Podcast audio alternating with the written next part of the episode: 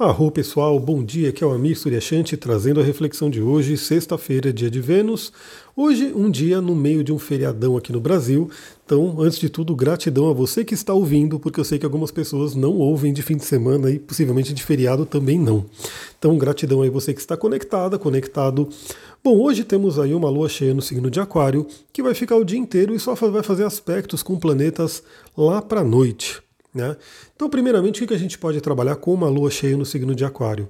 Primeiramente, pensar sobre o nosso futuro. Então aproveita, né? Se você está aqui no Brasil que tem esse feriado, aproveita, né, para pensar no seu futuro, para pensar nos seus planos, o que, que você quer para daqui a alguns anos. Isso é muito interessante. Né? A gente às vezes fica na correria do dia a dia e não tem tempo de pensar no futuro, criar o nosso futuro. Então, se você está passando aí por esse meio de feriado, pode ser interessante. Se você está ouvindo em qualquer outra parte do mundo que não é feriado, também é um dia bem interessante para olhar para o futuro, para pensar aí no que, que a gente deseja. O que, que Aquário traz também? A energia da libertação. Então, também é um dia muito bom para se perguntar do que, que você precisa se libertar. Existe alguma coisa que é que traz um aprisionamento, lembrando que Aquário é um signo de ar que rege a nossa mente e muitas vezes temos pensamentos, temos crenças, acreditamos em determinadas coisas que nos aprisionam. E hoje é um bom dia para a gente poder refletir nisso. E também Aquário fala sobre a importância do grupo, a importância da egrégora, a importância de estarmos conectados com pessoas que estão ali afim da nossa energia, né? que a gente pode dar um match cósmico e temos aí energias boas para poder somatizar. É, Aquário vai falar muito daquela energia, né?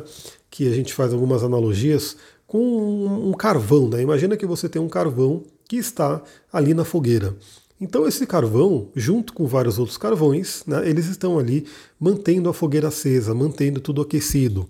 Quando você tira um carvão da fogueira, que ele fica fora, ele tende a apagar, ele tende a perder essa energia.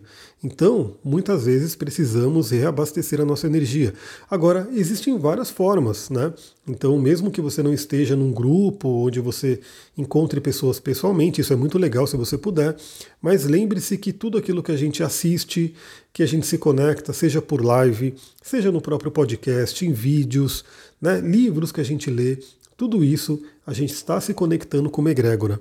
Então é importante a gente estar sempre alimentando, né, se alimentando com energias daquilo que faz a nossa alma sorrir, faz a nossa alma ficar feliz.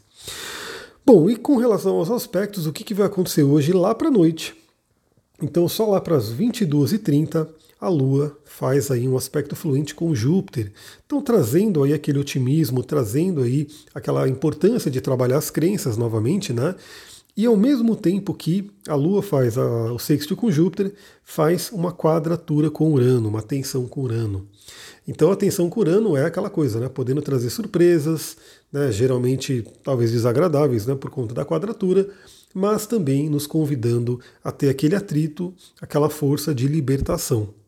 Então, sexto com Júpiter e quadratura com Urano acontecendo aí ao mesmo tempo, é realmente aquele convite a nos libertarmos de padrões, de crenças que não nos servem mais. Então, terminando essa sexta-feira com essa energia.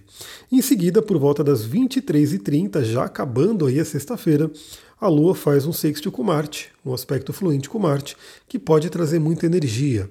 Agora, o detalhe é que, pelo menos aqui no Brasil, isso está acontecendo à noite, né, tarde da noite. O que, que eu recomendo todo mundo?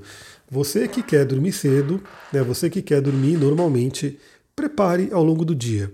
Então, gaste energia, faça alguma coisa para gastar energia, procure já ali no final do dia, quando o sol se pôr, já vai se acalmando, já vai tendo aí uma desaceleração da mente, para que essa movimentação toda aí, acontecendo por volta das 10 e meia da noite, 10 e meia, 11 e meia da noite, não acabe tirando o nosso sono. Então, eu sempre falo aqui das ferramentas que a gente pode ter, né? Então, por exemplo, para você acordar e fazer exercício, você pode ter um óleo de hortelã-pimenta, o Brief, né, que é uma sinergia maravilhosa. Você pode ter um cristal jaspe vermelho, uma hematita, né, para poder dar aquela energia. Depois você pode fazer aquela meditação, aí você pode ter uma ametista, você pode ter um óleo essencial de olíbano, para você poder se conectar. E lá para a noite, quando o sol for embora, você já pode ir pegando aí seu quartzo azul, sua água marinha, e pode pegar em um óleo de lavanda, ah, o Mix Serenity, né, para poder já ir ajudando você a acalmar a mente e ter uma boa noite de sono. É isso, pessoal. Uma sexta-feira aqui, temos aí a movimentação toda acontecendo lá para a noite. Se você né, não conseguir dormir bem, aproveite essa energia, então faça reflexões né, do que, que você precisa se libertar.